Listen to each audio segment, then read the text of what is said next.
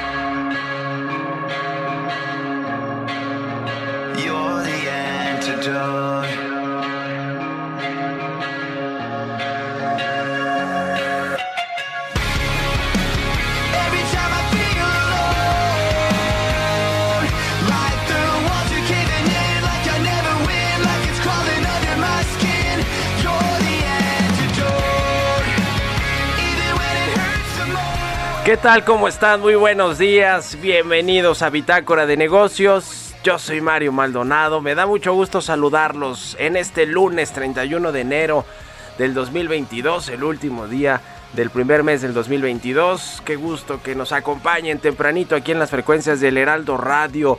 A quienes nos siguen por la 98.5 de FM en el Valle de México, en Guadalajara, Jalisco por la 100.3 de FM, en Monterrey por la 99.7 y en el resto del país nos escuchamos a través de las estaciones hermanas del Heraldo Radio en el sur de los Estados Unidos.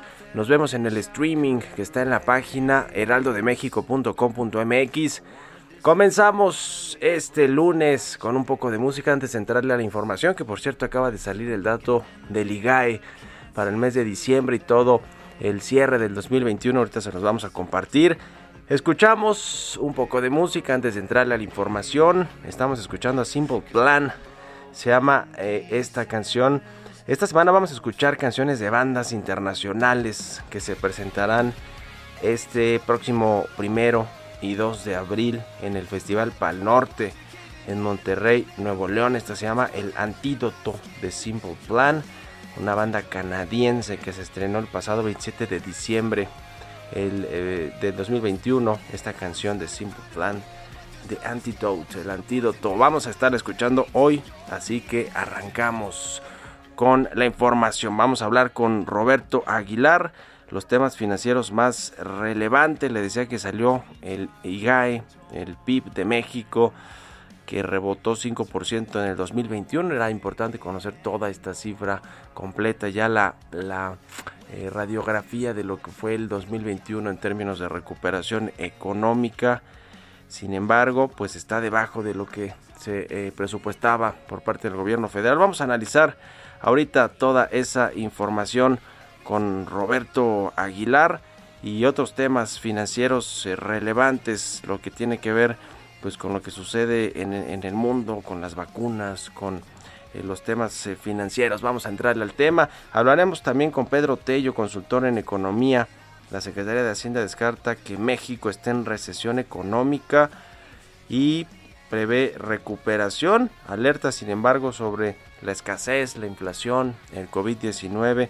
Pero bueno, pues qué iba a decir la Secretaría de Hacienda más que decir que no estamos en recesión, aunque en teoría pues sí, eh, sí, sí estamos en una pues especie de estanflación o de recesión técnica y lo han dicho varios analistas. El gobierno pues obviamente no le conviene decir eso porque pues es eh, una palabra que asusta a los mercados a los inversionistas y a la gente en general. Vamos a hablar de eso con Pedro Tello. Vamos a hablar también con Iván Carmona cofundador y director de una empresa que se llama 100 ladrillos sobre cómo está la inversión en bienes raíces, qué ha pasado con este sector, eh, el tema pues de los empleos y de los, las materias primas también, todas las materias primas de la industria de la construcción han aumentado de forma importante en este, en este año, así que vamos a analizar ese tema en este, en este, en estos últimos años, más bien de crisis económica y de pandemia.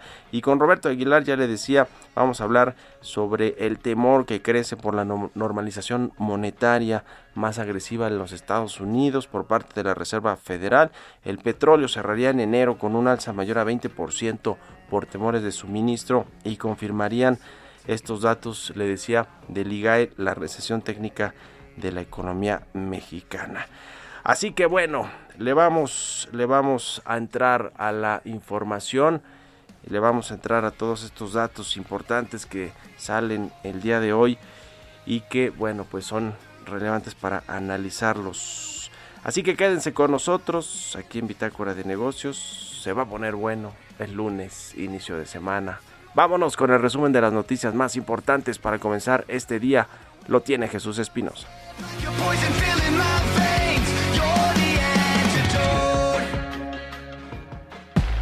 El resumen.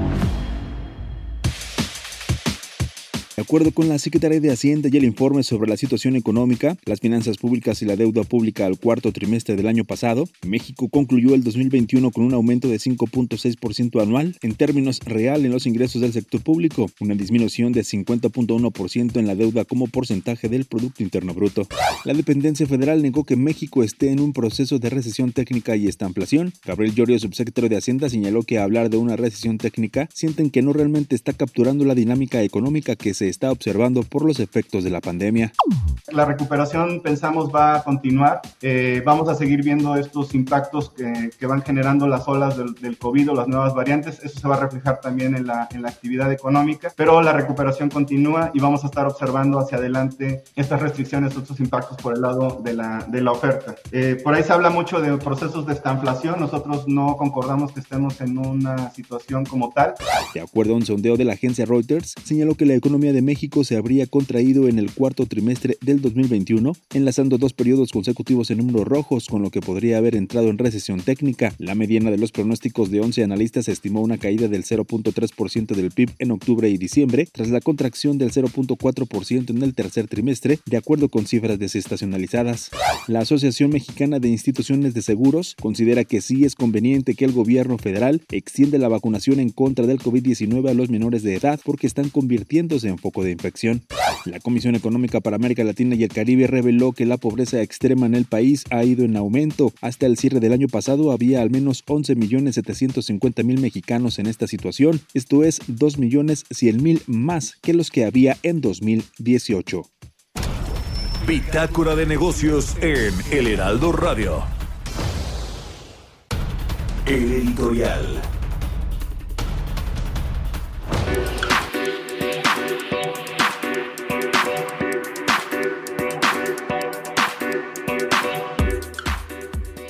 El presidente López Obrador estuvo de gira este fin de semana en la zona de la Riviera Maya, donde va a atravesar el tren Maya, sobre todo en esta zona conflictiva de pues no saben qué trazo hacer, qué ruta hacer para eh, que conectar a Tulum con la Riviera Maya, con, bueno, con Cancún, Cancún Tulum está, que, por cierto sería una de las rutas que realmente sí tienen sentido o sí generarían eh, pues eh, actividad en este tren turístico del tren Maya eh, y que eventualmente pues hasta podría ser rentable. El asunto es que pues justo por ahí hay muchos hoteles, eh, mucha infraestructura que ya lo platicamos aquí hace unos, unos días, un par de semanas, los hoteleros de Cancún pues dicen no es que no queramos que pase por aquí, por las tierras, por las tierras que quieren expropiar o que quieren que les vendamos al gobierno federal, sino que no se puede, tenemos nuestras, nuestras plantas de, para tratar agua eh, y otra, otras infraestructuras de los hoteles que pues eh, básicamente no se pueden echar a un lado o atrás o cancelar, es decir, son importantes para la sobrevivencia de los hoteles. Lo cierto es que pues el presidente López Obrador dice que el tren Maya va a ser inaugurado en diciembre del 2023, llueve, truene o relampaguee y esto pues incluye las eh, obras en los tramos 6 y 7 de este tren, eh, el asunto le decía de la ruta Cancún-Tulum y el nuevo trazo que le han cambiado el trazo como 6 o 7 veces al tren Maya y parece ser que pues esto significará además de más costos, pues más retrasos para este proyecto de infraestructura que el presidente quiere sacar como de lugar, aunque solamente funcione un pedacito de este tren Maya, pero él quiere inaugurarlo en diciembre del 2023. Se ve cuesta arriba a pesar de los cambios que han hecho ahí con la salida, de Rogelio Ramírez de la O y la llegada de Javier May, uno de los pues más cercanos eh, y de personas de mayor confianza del presidente. Parece ser que ni eso va a salvarle este proyecto que se antojaba pues complicadísimo y la verdad pues no de mucha ayuda para el sureste mexicano o para el turismo, sobre todo internacional que llega a nuestro país. Ya lo estaremos viendo, pero se ve cuesta arriba que el tren Maya esté listo en diciembre del próximo año. ¿Ustedes qué opinan? Escríbanme en Twitter, arroba Mario Mal y a la cuenta arroba Heraldo de México. Economía y mercados. Roberto Aguilar ya está aquí en la cabina del Heraldo Radio. Mi querido Robert, buenos días. ¿Cómo estás, Mario? Me da mucho gusto saludarte a ti y a todos nuestros amigos. Eh, fíjate que se dio a conocer ya el dato justamente del comportamiento, la primera lectura del comportamiento de la economía mexicana en el último trimestre del 2021. Eh, es el PIB oportuno del tercer, del cuarto trimestre, del cuarto trimestre del 2021 y con eso pues tenemos toda la radiografía del el año 2021. falta el IGAE, yo dije hace ratito el IGAE, pero falta el IGAE que ya lo confirman los datos específicamente, ¿no? Y luego el la, de diciembre. Exactamente. Y luego la revisión final se dará a conocer el 25 de febrero. Este es un, un, adelanto del comportamiento de la economía. No nos fue nada bien, Mario, porque fíjate que viendo las cifras que, como, que justamente dio a conocer el INEGI, pues lo que tenemos es que hubo una caída de 0.1% en el cuarto trimestre del año en cifras desestacionalizadas y si lo comparamos con el tercero del 2021, pues justamente tenemos también dos trimestres consecutivos negativos y esto, bueno, pues aunque digan que no, pues al final es una recesión técnica. Eso es eh, dos trimestres consecutivos con caída.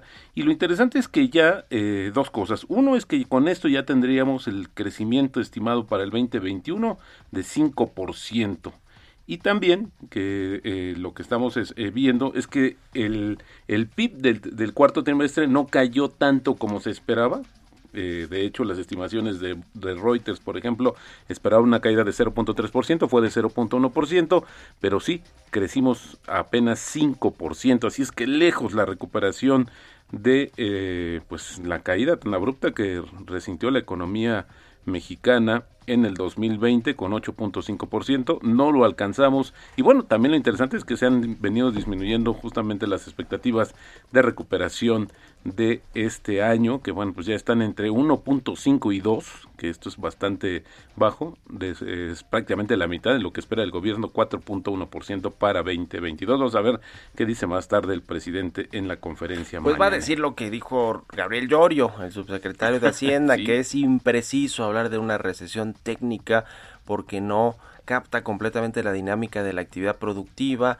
él habla del empleo, de algunos sectores que sí están funcionando, que están creciendo, pero bueno, pues es como diría mi abuelita Robert, curarse en salud, Sí. porque pues tú que eres economista, una recesión técnica son dos, tres meses consecutivos con crecimientos negativos. Totalmente, totalmente. Y esto, bueno, pues nos lleva, como te decía, pues que una tasa de crecimiento o de recuperación, yo diría, del 5% en el 2021.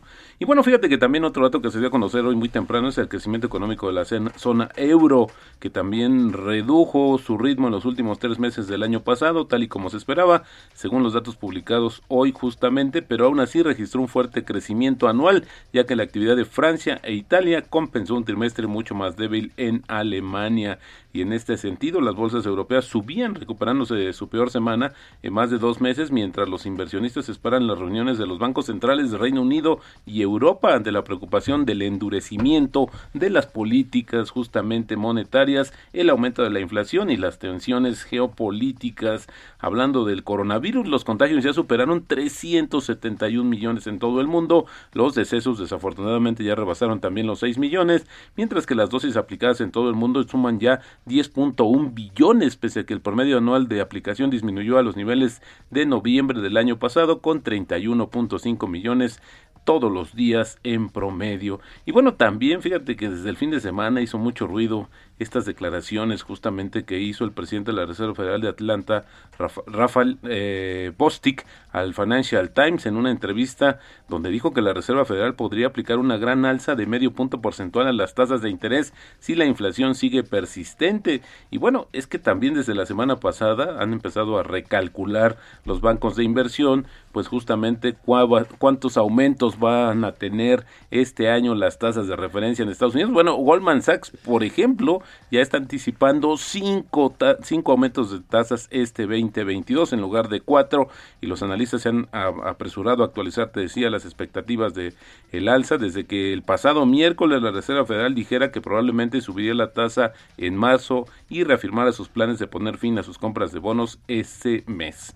Y el bueno, el dólar, fíjate, un- la mayor parte de las ganancias de la semana pasada se mantiene cerca de los máximos de 18 meses frente a las principales divisas y esto obviamente le pega al tipo de cambio. Tenemos eh, cotizaciones ahora de 20.83, así es como inicia operaciones la moneda me- mexicana. Los precios del petróleo pues, habían hecho un, un ligero eh, una ligera pausa, pero bueno, pues ahora retomaron el incremento, el Bren arriba de los 90 dólares, el WTI en 87. Con esto, Mario, tenemos que el petróleo en este mes tendría justamente un incremento cercano al 17%. Bueno, la frase del día de hoy, no se preocupe por lo que van a hacer los mercados, preocúpese solo por lo cual será su respuesta ante el movimiento de los mismos. Buenísimo, mi querido Robert, gracias y nos vemos al ratito en la televisión. Gracias, Mario, muy buenos días. Roberto Aguilar, síganlo en Twitter, Roberto AH. Y le decía al ratito a partir de las 7 en las noticias de la mañana también con la información financiera. 6 con 21, vamos a otra cosa. Expreso Financiero. Y ya es momento de echarnos un expreso financiero. Ya está lista Angie Chavarría, columnista del Heraldo de México, colaboradora aquí en Bitácora de Negocios. Vamos a hablar sobre estos fideicomisos. ¿Se acuerda que se extinguieron por decreto presidencial? Pasaron a manos de Hacienda. Bueno, pues ¿qué ha pasado con estos fondos y fideicomisos? Vamos a platicar con Angie Chavarría de esto. ¿Cómo estás, Angie? Buenos días. Hola Mario, ¿cómo estás? Muy buenos días. Muy buenos días a todos y mucha salud.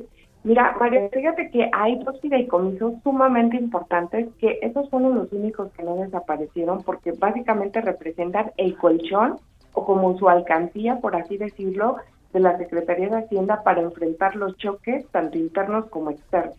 ¿A qué, nos, ¿A qué se debe esto? Pues bueno, cuando falta dinero por eh, el ingreso eh, de impuestos, de ahí toman de este guardadito, pues para poderle pagar a los estados, que es, es eh, los recursos que necesitan para vivir y sobrevivir, y, y lo que eh, también utilizan para pagarle a toda la, la plantilla laboral, en este caso a los burócratas, y pues bueno, lo que sí son sumamente importantes porque finalmente es como la carta que nos representa allá afuera de cuántos tienes por si te pasa algo, ¿no? Para cualquier emergencia. En 2018, eh, Mario, teníamos en, esa disciplina fiscal que había logrado la Secretaría de Hacienda 381.432 millones de pesos en dos fondos, eh, en el Fondo de Estabilización de los Ingresos Presupuestarios y de las entidades federativas, que como te comentaba, este segundo, pues es el guardadito que hacían por si no llegaban de los recursos petroleros para darle a los estados, ¿no? Y pues bueno, a dos años de la pandemia, perdóname, a tres años después, el cierre de 2021, apenas tenemos eh, 33.638. O sea, de los 381.000, quedaron 33.638. Se gastaron 347.794 millones de pesos. Lo que sí no sabemos del todo, eh, la transparencia de todo este monto gastado. Esto es todavía lo que se desconoce. Y aunque son los fideicomisos más importantes para la estabilidad de las finanzas públicas y que nos permiten hacer frente a estos choques, pues bueno, este año va a estar mucho más complicado. Tenemos apenas en esa alcaldía 33 mil millones de pesos. Y lo que estamos observando, Mario, es que pese a que los utilizó en estos tres años para amortiguar los efectos de las bajas de ingresos por eh, cuestiones tributarias, en este caso los petroleros, los ingresos por, por eh, impuestos, pues la economía del país no se observa una recaudación mayor para este año, las actividades se están pagando, este, pues la Secretaría de Hacienda ya reconoció que para este año la recuperación económica pues será mucho más limitada. Y pues ¿qué, qué esperamos? Pues que bueno, pues sí vamos a estar viviendo momentos mucho más complejos porque en la alcaldía ya no hay el dinero suficiente como para salvaguardar todo este tema. Pues ahí está. Muchas gracias, Angie, por tu comentario. Muy buenos días, Angie Chavarría, en Twitter y en el Heraldo de México. Vámonos a la pausa, regresamos. Continuamos en un momento con la información más relevante del mundo financiero en Bitácora de Negocios con Mario Maldonado. Regresamos. Estamos de vuelta en Bitácora de Negocios con Mario Maldonado.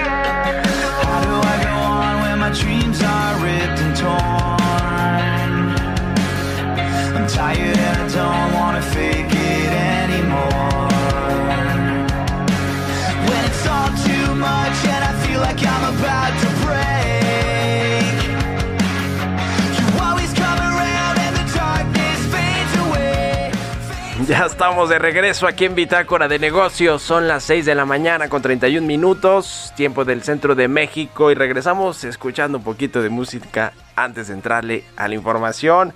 Esta semana escuchamos canciones de bandas internacionales que se van a presentar este próximo 1 y 2 de abril en el Festival Pal Norte que se lleva a cabo en. Ready to pop the question? The jewelers at BlueNile.com have got sparkle down to a science with beautiful lab grown diamonds worthy of your most brilliant moments. Their lab grown diamonds are independently graded and guaranteed identical to natural diamonds, and they're ready to ship to your door. Go to Bluenile.com and use promo code LISTEN to get $50 off your purchase of $500 or more. That's code LISTEN at Bluenile.com for $50 off. Bluenile.com code LISTEN. Monterrey, Nuevo León. Esta es de Simple Plan, una banda pues como que ya noventera, ¿no? De los 2000.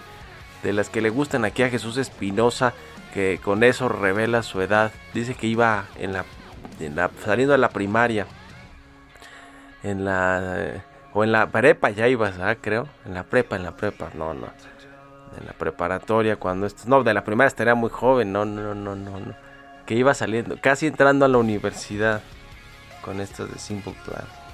Bueno, se llama The Antidote, el antídoto, esta canción de Simple Plan. Y pues es de las nuevas, creo que de esta banda canadiense. Así que la vamos a estar escuchando en esta segunda parte de Bitácora de Negocios. Y con esto nos vamos al segundo resumen de noticias, precisamente con Jesús Espinosa.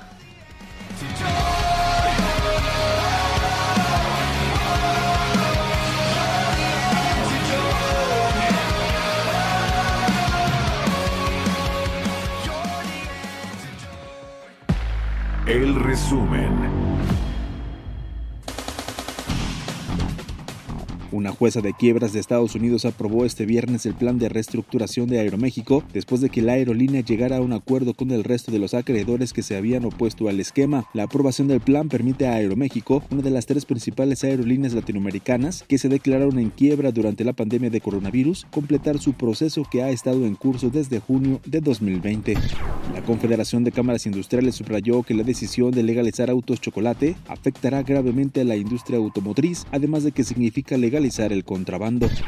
El ex negociador del TEMEC, Kenneth Smith, señaló durante el foro virtual Situación del algodón en México, retos y oportunidades, que el gobierno mexicano incurre en violación al tratado entre México, Estados Unidos y Canadá al no otorgar permisos para importar semillas genéticamente modificadas de algodón.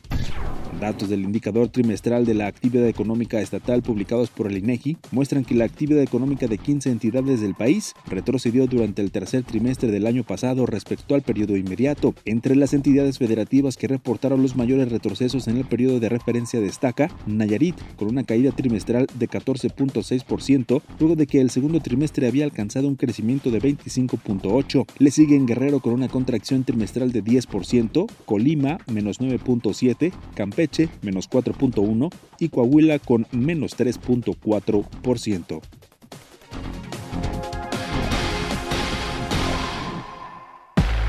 Entrevista.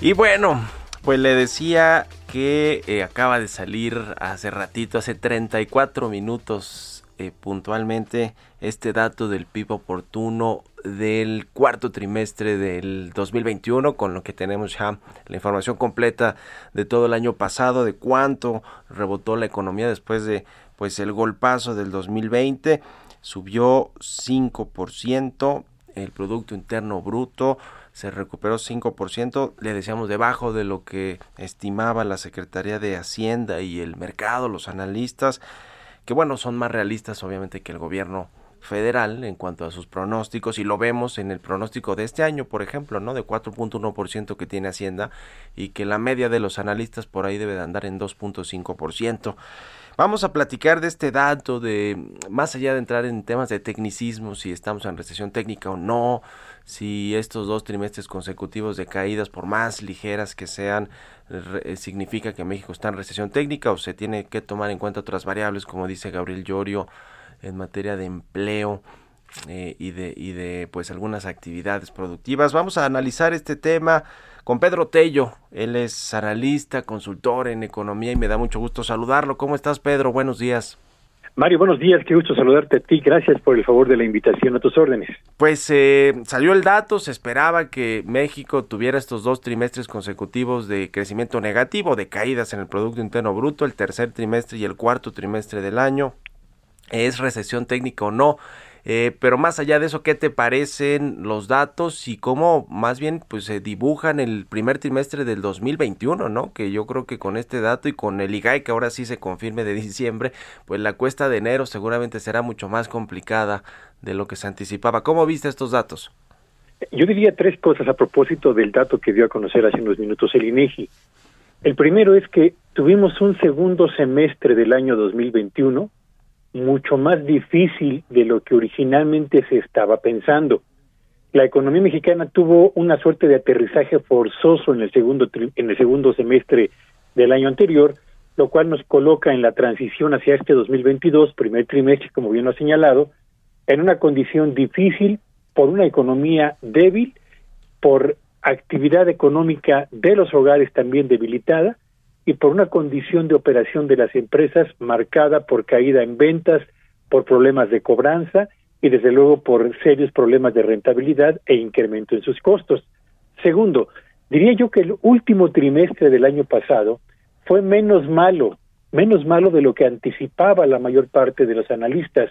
Estaban estimando que INEGI informara de una contracción del 0.4% en el valor total de lo producido en el territorio nacional y en realidad el INEGI nos dijo que retrocedimos 0.1%, pero no por haber tenido un último trimestre menos malo, nuestra condición económica en general es mejor, no.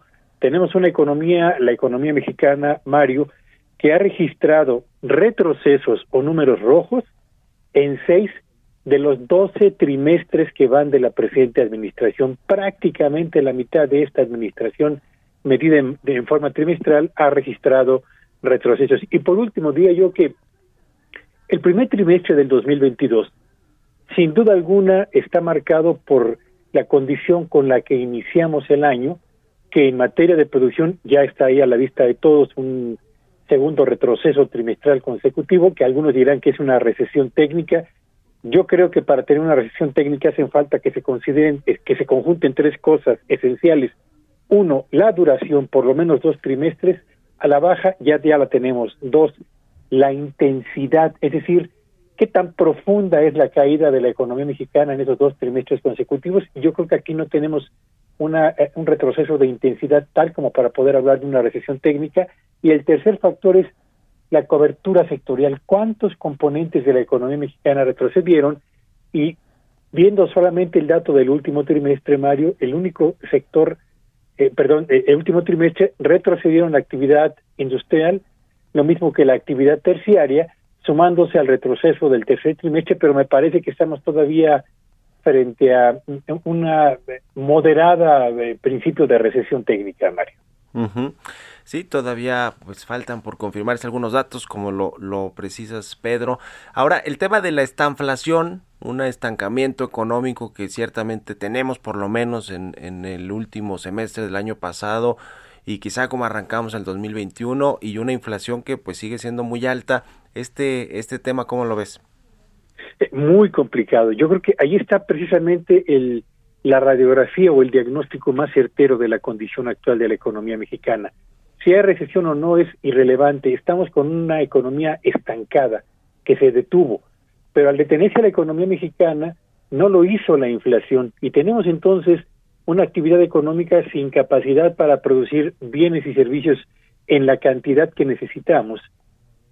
Empleos que tampoco se están generando con la cantidad y tampoco con la calidad necesaria, pero precios que están, eh, yo diría que taladrando la economía familiar, taladrando las finanzas personales y afectando al mismo tiempo los costos de operación de las empresas. Y cuando una economía enfrenta esta circunstancia, eh, estancamiento en su actividad productiva eh, y precios al alza, la pregunta es, ¿cuál es la actividad o cuál es el plan para la reactivación de la economía mexicana que se está siguiendo en el país del que estemos hablando.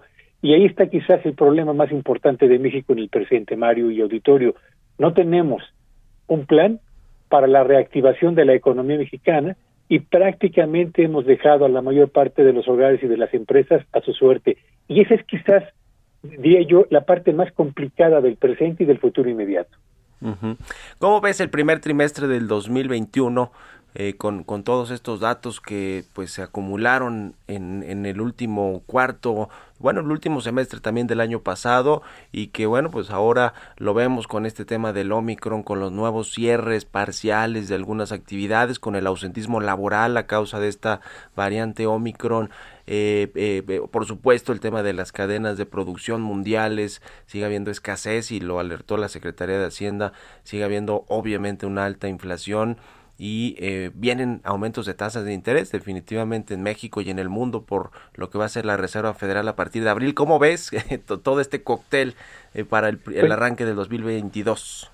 sin duda alguna tenemos un primer trimestre del 2022, yo diría marcado por un invierno económico bastante frío para nuestro país, pero también para la actividad económica mundial en general, lo cual no hace menos complicado la, la circunstancia en la que nos encontramos.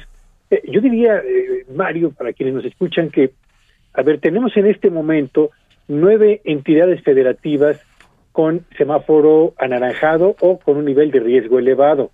Tenemos 10 estados de la República con el semáforo amarillo o con un riesgo medio por cuanto a la pandemia se refiere, y solamente 12 entidades, menos de la mitad, con semáforo verde o riesgo bajo. Tenemos en Aguascalientes una, una entidad federativa con eh, semáforo rojo. Las incapacidades por COVID en las primeras tres semanas de este 2022 escalaron a las 600 mil, superando el número de incapacidades que en el mismo periodo del año anterior se presentó en la economía mexicana. Así que tenemos entidades federativas con semáforo rojo en un número importante o semáforo anaranjado también en un número importante, donde seguramente los hogares habrán reducido significativa o moderadamente su nivel de actividad o presencia o compras, lo mismo que las empresas. Tenemos al mismo tiempo un nivel de ausentismo que está afectando considerablemente ya la operación de los negocios y tenemos al mismo tiempo un gobierno federal que se ha empeñado en gastar únicamente en muy pocos eh, proyectos de inversión y con un efecto de arrastre favorable del gasto gubernamental francamente muy moderado por la austeridad y por la concentración de los recursos gubernamentales en torno a los programas sociales. Así que tenemos una planta productiva muy debilitada y cerraremos el primer trimestre de este año, creo yo, con números muy modestos de avance que van a acreditar sin duda alguna el estado endémico de la economía mexicana en el arranque de este 2022, Mario. Pues complicado el panorama, mi querido Pedro, pero pues hay que entrarle a los datos, a la información, como, como dices, fue un, un último cuarto del año 2021 menos malo de lo que, de lo que presupuestaban muchos analistas, pero pues ya hablar de menos malo es, es, es, consuelo de tontos, ¿no? Es decir, seguimos mal, estamos mal, tenemos que pues cambiar el, el, rumbo, me imagino, desde la política pública, la política económica y obviamente pues las empresas y, y los y todos los mexicanos, en fin. Interesante como siempre tu análisis, Pedro, y te agradezco mucho que hayas estado aquí en Bitácora de Negocios. Gracias y buenos días. Gracias por la invitación, Mario. Buenos días a todos. Un abrazo, es Pedro Tello, analista económico, consultor y nos ayuda a entender pues este dato de el PIB de eh, oportuno del cuarto trimestre del 2021 y todo toda la la eh, pues radiografía del año pasado en términos económicos cómo nos fue y cómo viene este 2022 que esa es la, esa es la gran pregunta ahora cómo nos va a ir este año en términos económicos. 6 con 44 vámonos con las historias empresariales Historias empresariales. Pues sigue esta batalla entre el presidente López Obrador, su gobierno, su gabinete, para defender a capa y espada la reforma eléctrica que propuso al Congreso.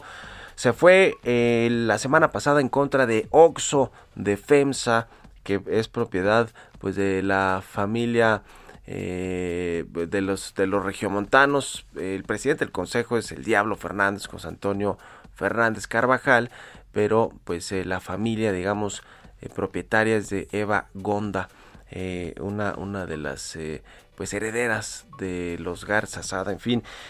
¿Qué va a pasar con esto? Bueno, pues si Oxo, Oxo trae una campaña también de que al presidente López Obrador con recibo en mano, que pagan más que cualquier hogar en México, que cualquier tiendita. Y el presidente López Obrador ya retó al presidente del Consejo de FEMSA a que vaya a la mañanera a debatir este tema. Vamos a escuchar eh, pues esta pieza, esta crónica que hizo nuestra compañera Giovanna Torres sobre el enfrentamiento entre el gobierno federal y esta cadena OXO. La semana pasada la cadena comercial de tiendas OXO lanzó un video en redes sociales donde explica las tarifas que paga por el consumo de luz. En el video titulado OXO paga lo justo y protege al medio ambiente, FEMSA, empresa propietaria de estas tiendas, precisó que mientras en los hogares se pagan 1.53 pesos de tarifa por kilowatt hora, OXO paga 2.51 pesos por kilowatt hora. Además que los establecimientos reciben energía limpia de parques eólicos con un costo de 14 mil pesos al mes, de los cuales una parte se le paga a la CFE. Explicó que este tipo de establecimientos ahorran con refrigeradores de bajo consumo y luz LED, además de asegurar que sus costos están certificados ante notario público. Por lo que el viernes, en la conferencia mañanera del presidente Andrés Manuel López Obrador, la Comisión Federal de Electricidad respondió a la cadena comercial y aseguró que la empresa posee contratos de autoabasto ilegal para su suministro de energía. Mario Morales, director general de intermediación de contratos legados de CFE, señaló que 95% de la energía que reciben estas tiendas lo hacen a través de empresas como Iberdrola, la cual se ha beneficiado de un sistema ilegal y acusó que no pagan la transmisión. Por su parte, Miguel Reyes Hernández, director general de la CFE Energía, acusó que los Oxos pagan menos por la energía eléctrica que las tiendas de abarrotes y los hogares mexicanos, por lo que consideró que se trata de un sistema inequitativo de tarifas. Y que quizás sea mejor que de cara a la nación, eh, en un debate, en una confrontación técnica de datos entre nosotros y los equipos de OXO, se pueda presentar en este espacio pues el señor José Antonio Fernández Carvajal o quien designe eh, la empresa FEMSA a fin de analizar los datos que ellos tienen y los datos que nosotros tenemos. El presidente Andrés Manuel López Obrador invitó a José Antonio Fernández Carvajal, presidente de FEMSA y dueño de OXO, a que asista a la conferencia mañanera para que exponga sus argumentos sobre la iniciativa de reforma eléctrica y de que sus tiendas no tienen una tarifa preferencial. Ojalá y venga el señor Fernández, o sea, y va a ser bien tratado de manera respetuosa y que traiga sus argumentos o sus este, técnicos, ¿sí? Está invitado, porque esto ayuda mucho a aclarar las cosas. Además, se van a ahorrar dinero porque no van a tener que estar este, pagando publicidad. Para Bitácora de Negocios, Giovanna Torres. Mario Maldonado en Bitácora de Negocios. Y bien, ya le decía, vamos a platicar con Iván Carmona. Él es cofundador y director comercial de 100 Ladrillos. Es una plataforma tecnológica de fondeo colectivo para que pues cualquiera que tenga interés de invertir en las bienes raíces en el sector inmobiliario pueda hacerlo a través de esta plataforma. Platicamos con Iván Carmona. ¿Cómo estás, Iván? Buenos días. Muy bien, Mario, muy buenos días. Un saludo a ti, a todo tu auditorio. Eh, feliz de estar aquí contigo esta mañana. Muchas gracias por estos minutos. Platícanos cómo eh, pues eh, se concibió esta compañía 100 ladrillos, cuándo obtuvieron ya la licencia de la Comisión Nacional Bancaria y de Valores para poder operar y también pues un poquito de el, el modelo de negocio que tienen y la invitación que le hacen a los inversionistas interesados en este sector. Con mucho gusto, Mario. Eh, yo creo que todos tenemos perfectamente claro la, importancia y la relevancia de la inversión inmobiliaria. Sabemos que por muchísimos años ha sido un gran medio para crear, crecer y construir el patrimonio inmobiliario. Eh, lamentablemente, Mario, pues no todos hemos tenido acceso a este tipo de inversión y es un poco lo que nos pasó cuando fundamos Cien Ladrillos. Apenas después de más de 15 años de trabajo que podíamos empezar a tener nuestro primer activo inmobiliario, pues nos topamos con esta noción de que es intensivo en capital, de que es un poco complejo todo el tema del notario, la, adquisición del inmueble, saber dónde, cómo, etcétera. Y ahí fue como nació la idea de crear una plataforma que facilitara, Mario, eh, la posibilidad de tener acceso a este tipo de activo. Pero no solo que fuera fácil, porque alguien más lo hace y es a través de una plataforma, sino que además fuera accesible, que pudiéramos empezar a invertir en bienes inmuebles desde, eh, vamos, eh, muy poco, cinco mil pesos, mil pesos. Entonces, eh, bueno, pues recientemente, Mario, el 30 de septiembre del año pasado, la Comisión Nacional Bancaria de Valores nos otorgó nuestra licencia para operar como una empresa eh, fintech, la primera empresa de, este tipo, Mario, de, de, financiamiento colectivo inmobiliario en México. Y bueno, pues eh, muy contentos de poder ahora sí democratizar y dar acceso a muchísimas personas para que puedan tener acceso a este tipo de inversión. Eh, ¿Desde qué monto se puede invertir en 100 ladrillos? Eh, eh, ¿Cómo está respaldada esta inversión de pues, cualquier persona interesada en este financiamiento, en este modelo del financiamiento colectivo, del crowdfunding? ¿Cómo está el tema de los rendimientos? Platícanos un poco más a detalle eso, por favor, Iván. Claro que sí, te platico un poco el, concepto. ¿Cómo, ¿Cómo es esto? ¿Cómo hacemos esto realidad? Bueno, pues vamos a pensar que nos juntamos entre muchos, Mario. Un, imagínate una bodega industrial con un valor de 10 millones pesos que tiene un inquilino que paga la renta. Eh, lo que hacemos es nos juntamos entre muchos a través del, del, financiamiento colectivo y entonces cada quien pone un pedacito. Por ejemplo, podemos empezar a invertir desde 5 mil pesos, ¿no? Y entonces hoy habría que juntar a las personas necesarias para tener los 10 millones de pesos. Esto lo facilita la tecnología y entonces una vez que se junta a través de este financiamiento colectivo el capital para adquirir la, la, la propiedad, la bodega, esta se escritura ante un fideicomiso y 100 ladrillos, digamos, se queda en el fideicomiso por cuenta de todos los inversionistas, asegurando que se va a operar, mantener, administrar la propiedad para que tú, como inversionista, no te preocupes por nada y puedas eh, vivir de tus rentas. Esto es poder ver en tu cuenta mes con mes cómo cae la renta, etcétera, etcétera. Es una plataforma muy segura porque las propiedades están escrituradas en el fideicomiso y además que somos el, una institución financiera con el respaldo de la Comisión Nacional Bancaria y de Valores. Rendimientos, Mario, más o menos por renta entre 7 y 8% anual, que ese es, ese es un rendimiento de mercado, es lo que te va a pagar el tipo de activo que tenemos en 100 ladrillos, más la plusvalía que, eh, si lo vemos conservador, inflación, otro 7%, estamos hablando de entre 14 y 19% de rendimiento de inversión de la inversión anual, Mario. Uh -huh, pues muy interesante, una oportunidad in interesante para este sector.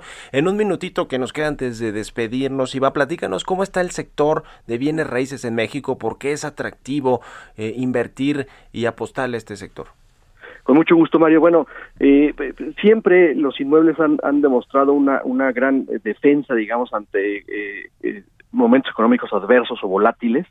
Entonces, actualmente sí hubo una, contracción, sobre todo con pandemia, en el tema de la construcción y el desarrollo inmobiliario, eh, pero la demanda por vivienda, por inmuebles, pues nunca va a parar porque es un principio demográfico de la sociedad.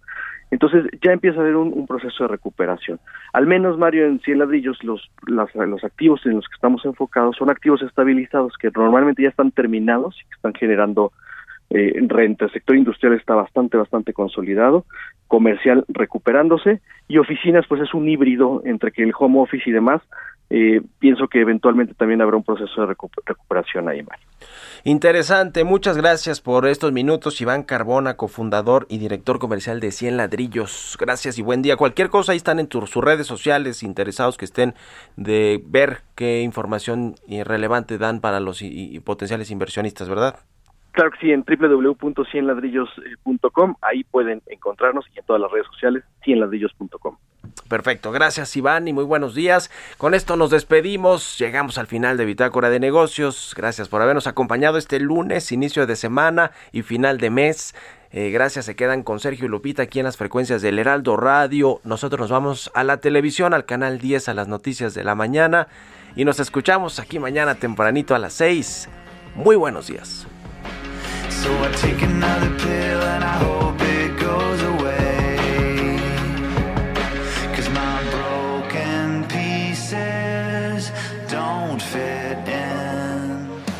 Esto fue Bitácora de Negocios con Mario Maldonado, donde la H suena y ahora también se escucha. Una estación de Heraldo Media Group.